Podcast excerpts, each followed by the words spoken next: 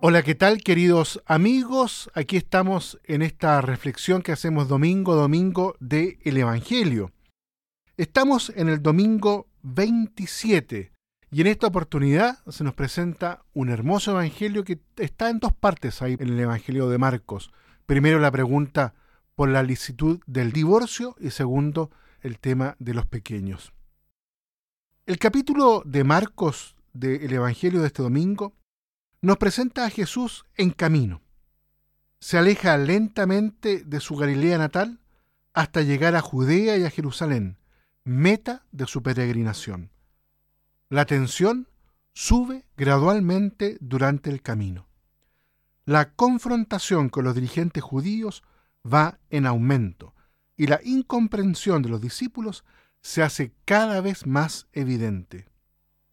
Todo desembocará en la soledad del Gólgota.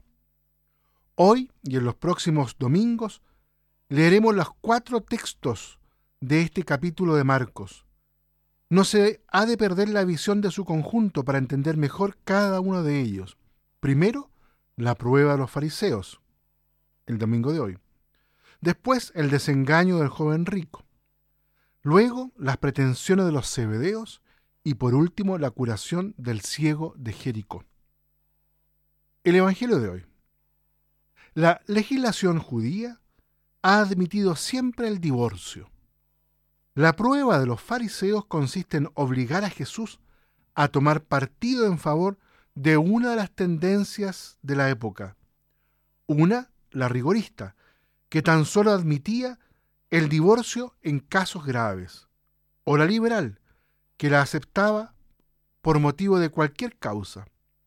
Jesús, sin embargo, opta por una huida hacia adelante, basándose en la escritura y mediante un método de argumentación típicamente rabínico, se coloca en el ideal del proyecto querido por Dios en el capítulo 2 del Génesis.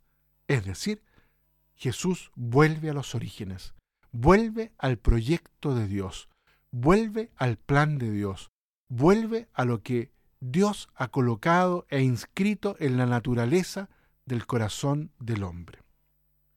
Este texto no constituye tanto una página, por así decirlo, legislativo, de derecho, como una interpelación dirigida a todos, a casados y también a célibes, para que revisemos siempre, una y otra vez, nuestra vida, la de cada día, con el proyecto de vocación al que Dios nos llama desde siempre.